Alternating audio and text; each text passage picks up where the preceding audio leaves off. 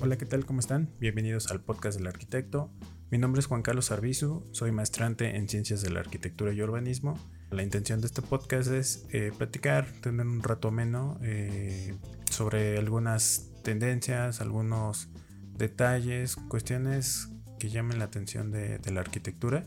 Cuando tú eh, tienes la oportunidad de visitar Nueva York, si es que han sido de las personas afortunadas en tener esa eh, en, poder pisar esa ciudad. Es, es, impresionante la cantidad de edificios, la cantidad de, estructuras que puedes apreciar en, en, esa, en esa región de Estados Unidos. Y pues bueno, o sea, en, algunas fotos puedes ver un edificio que, que, en comparación con los otros se ve pequeño, pero cuando estás ahí, realmente el edificio más pequeño es también muy alto. Y, y, y pues es algo que, que, simplemente te deja sin palabras, ¿no? La cantidad de, de, obras que, existen en, ese, punto de, Estados Unidos. Y para muestra esto que estoy diciendo es, es el edificio, la construcción que, está siendo o que está siendo llevada a cabo por eh, la firma de Shop Architects en Nueva York. Y bueno, ellos están eh, culminando de alguna manera. Luego se espera que, la, que, la, que el edificio se culmine en en, el transcurso del 2020.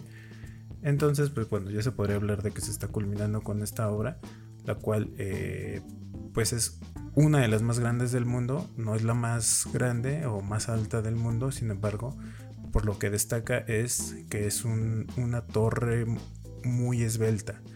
Eh, da la impresión de que esta es la nueva tendencia en, esa ciudad, debido a que pues ya eh, a nivel horizontal es muy difícil eh, seguir construyendo, seguir creciendo. Por lo tanto, pues la verticalidad es una de las principales eh, tendencias en la, arquitectura neoyorquina. La intención es que sea un edificio de, uso habitacional. El fin de esto, o, por lo que llama la atención esta tendencia, es que parece ser que, es lo que se va a intentar llevar a cabo en, en esa ciudad, ¿no? Donde ven un espacio relativamente pequeño, eh, pueden crecerlo de manera vertical eh, y, sin tener, eh, pues más bien tratando de hacer el diseño lo más esbelto posible para que tengan la función de acuerdo a lo que se requiera. Y pues bueno, esta es una de las principales tendencias que, podemos observar que, que, se van a llevar a cabo para esta nueva década de, que acaba de iniciar, que es el 2020. La segunda tendencia que, que, me llama la atención es la rehabilitación creativa de los espacios abandonados. Eh, en Nueva York, pues la intención es aprovechar al mayor lo que ya se tiene. Un ejemplo de ello actual es la, la, vía eh, aérea de, trenes o la antigua vía de trenes, la cual pues ya tenía mucho tiempo abandonada y lo que se optó fue crear un parque urbano en donde las personas pudieran trasladarse de un punto a otro y pues bueno, eh, caminando, viendo los árboles, eh, aprovechando las áreas verdes.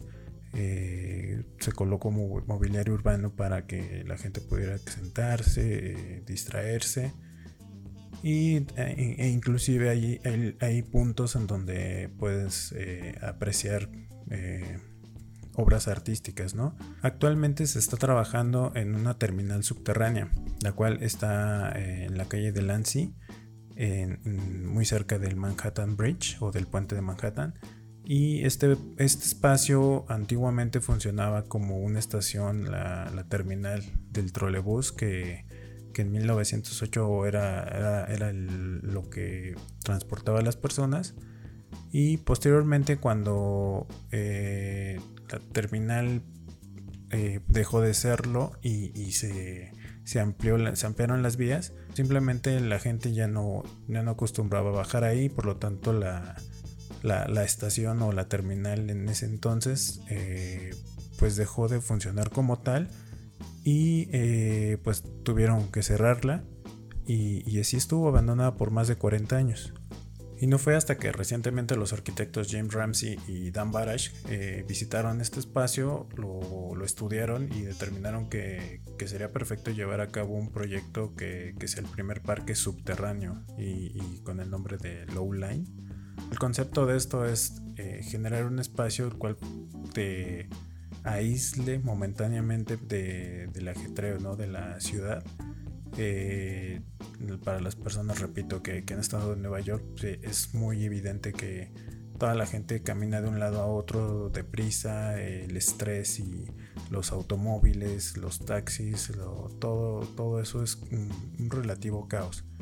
Y que de alguna manera las personas que tengan la necesidad de, de, desestresarse, de, alejarse un poco de, este caos, puedan eh, entrar en dicho parque y eh, pues relajarse, ¿no? De alguna manera una de las cuestiones que, llaman la atención de, este proyecto es que pretenden que este parque subterráneo pues tenga vegetación real.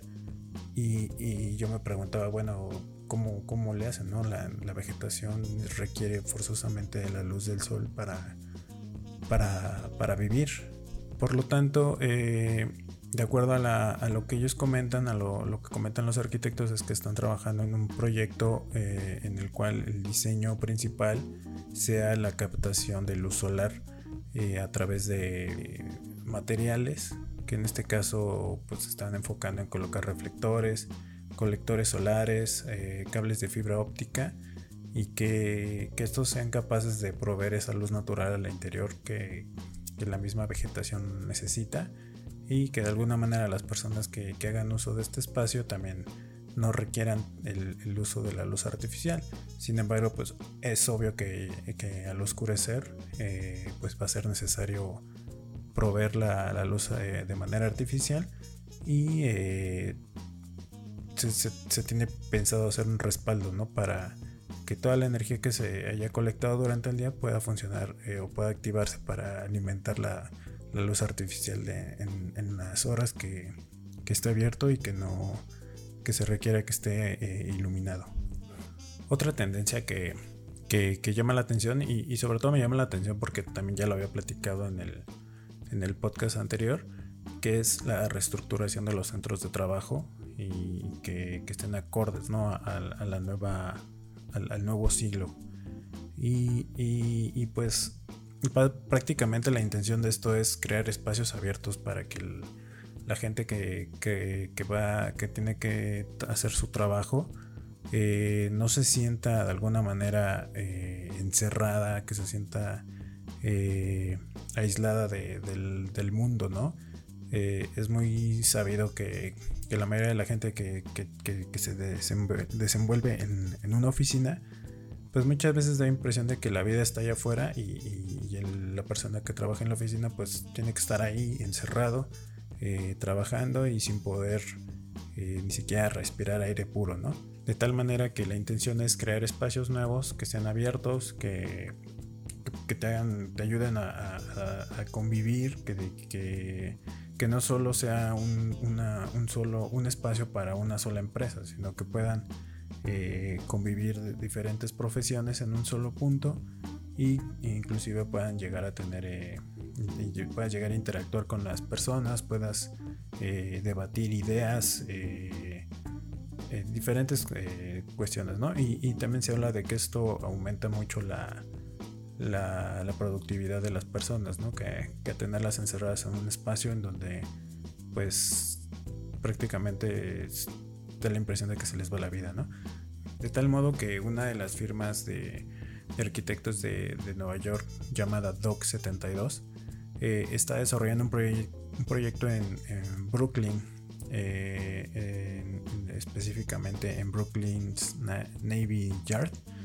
Y la, intención es eh, darle servicio a 4.000 startups, las cuales requieren de un espacio para trabajar, sin embargo tampoco buscan eh, tener un espacio eh, de oficina como tal, sino más bien un lugar en donde puedan ir a, trabajar y una vez terminando se puedan retirar y puedan dejar el espacio para, para alguien más.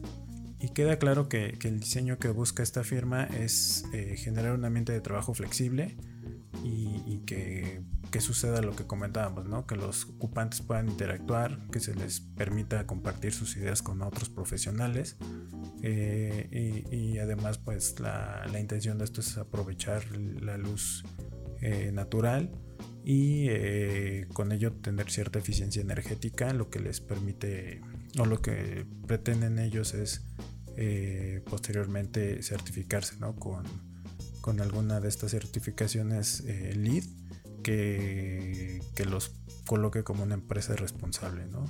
Por último, la, la tendencia que, que parece ser que están tomando mucho en cuenta es el uso de los materiales renovables. Y, claro está que para nadie es un secreto que, en Estados Unidos el uso de la madera pues ha sido eh, un material que, que al que se recurre o se recurría muy comúnmente. Sin embargo, eh, en Nueva York se, dejó utilizar debido a que eh, cuando llegaba a haber un incendio pues sí se volvía un aspecto muy fuerte de combatir y conllevaba demasiadas pérdidas para, para, para los ocupantes, no solo de, la, en cuanto a, monetarias, ¿no? sino que podían cobrar muchas vidas. Sin embargo, eh, en la actualidad se está volviendo a replantear este, este, esta tendencia, ¿no? Volver a reutilizar la, la, madera como material de construcción. Un ejemplo claro de, de, lo que se puede lograr con el uso de la madera es lo que planteó la, firma de arquitectos sueca, eh, White Architecture, eh, los cuales concursaron para diseñar un, edificio el cual albergara un hotel y, un centro cultural. Y ellos obtuvieron el primer lugar dado que en su proyecto no solo implementaban el uso de la madera como, material estructural principal, sino que eh, ellos eh, te platicaban de qué manera eh, pretendían pagar tributo a la naturaleza por, hacer uso de este material. Además de eso, eh, su, intención o su meta era construir el edificio más grande que, pudiera ser construido con, madera. Existen diferentes proyectos similares, como en ciudades como Melbourne, en Australia, en Bergen, en Noruega, y, Londres, ¿no? Donde eh, se construye usando como base estructural la, madera. Y pues como comentaba, ¿no? En Estados Unidos eh, el uso de la madera eh, disminuyó. entonces, de alguna manera, el Departamento de Agricultura y Madera de Coníferas de Estados Unidos desarrolló una competición con la, con la que con la que tienen como el objetivo principal de volver a, poner en tendencia el uso de la madera. Y para lograr esto ellos solicitaron que, se diseñe un condominio residencial que, sea completamente de madera. Eh, dicho condominio está planeado para ser construido en, en, el, distrito de Chelsea, en Manhattan. Y pues la intención es que haya dos eh, ganadores, los cuales se, obtendrán como premio 3 millones de dólares para, de alguna para incentivar que, las firmas encuentren la información suficiente para poder construir con madera. Queda claro que, implementar la madera en los procesos constructivos pues te, van, a, te van a traer diferentes beneficios, ¿no? Uno de ellos es que te ahorran tiempo y dinero. Hay un, ejemplo claro de esto es que inclusive puedes eh, solicitar una, una pieza de, estructural de madera y que en la misma fábrica la corten, la, diseñen de, madera de manera en la que es necesaria para tu proyecto y simplemente se traslade y, una vez que la reciban la puedas colocar y, ya, ¿no? Eh, en cambio, si, si, esto lo quieres intentar con concreto, pues es más complicado. Tienes que esperar a que el concreto que colocaste previamente frague, que el acero, que etcétera, ¿no? Eh, eh, si son más eh, complejos los sistemas constructivos tradicionales a poder implementar el uso de la madera como sistema constructivo principal. Hay un, material que, que, está dando mucho de qué hablar, que es conocido como la madera, la madera laminada cruzada o CLT en, sus siglas en inglés. Este, este material está está llamando mucho la atención debido a sus propiedades, Una de ellas es que pues el peso es muy liviano, aparte es una es muy fácil de transportar requiere mucho menos, mucho menos energía para obtenerla y todo esto comparado con el concreto. Otra de las preocupaciones que podría llegar a tener el uso de la madera es eh, pues qué pasa, ¿no? Si, de repente llega a, pudrirse o, cuestiones eh, que pudieran eh, dañar la estructura de esta. Y pues queda claro que ya en estos tiempos existen diferentes tratamientos para la madera. Sin embargo, también hay muestras de que aún existen edificios que, que se diseñaron hace 600, 700 años con, con madera y que actualmente continúan de pie, ¿no? Y como si nada. Entonces, eh, yo creo que aquí es más que nada eh, entender este nuevo eh, material, desarrollar las, los sistemas constructivos adecuados para que funcionen y los tratamientos, ¿no? Que, actualmente pues, la tecnología nos permite incorporar diversos tratamientos en la madera con la cual pues eh, evite ¿no? cualquier tipo de podredumbre que inclusive retrase eh, si llega a haber eh, algún tipo de fuego que pudiera retrasar al máximo ¿no? para no, que no se vea tan dañada la, la estructura y pues dejarle un poquito de perder el miedo a, a este material y pues de todas estas tendencias pues a mí me resulta la más llamativa la madera no aquí en México en la ciudad eh, particularmente pues es muy difícil encontrarte un, edificio construido que, haya incorporado la madera como, material principal. Eh, eh, entonces también sería como interesante ver de qué manera se podría implementar esto en, una ciudad tan grande como es la Ciudad de México. Y pues no, no, queda de otra más que todos los, todo el gremio de arquitectos ver de qué manera podríamos eh, comenzar a implementar esto para pues ver de qué manera ¿no? de podremos reducir el impacto que, que, tiene el, construir con los materiales tradicionales y, ver si, si, efectivamente utilizar madera podría ser un, una solución a, largo plazo que pues limite ¿no? todo, la, todo el, el impacto negativo que pudiera tener una, una nueva obra. Y pues bueno, hemos llegado al, final del podcast. Eh, espero que les haya llamado la atención, que les haya gustado. Y pues muchas gracias si llegaron hasta este punto. Eh, no se olviden de dejar sus comentarios, de compartir eh, el podcast. Y pues nada, aquí continuamos. seguiremos estudiando más al respecto. Y posteriormente traemos los comentarios aquí en el podcast. Eh, no se olviden de visitar el blog del arquitecto.com en donde eh, pueden encontrar diferentes eh, artículos que, tengan que ver con arquitectura y sobre todo que, tienen un poquito la tendencia de que sea una arquitectura sustentable, ¿no? de alguna manera de reducir el impacto que, que generan las obras arquitectónicas y poderlas implementar en nuestros proyectos. Les mando un saludo a todos. Eh, mi nombre es Juan Carlos Arbizu y quedo aquí eh, a sus órdenes. Chao.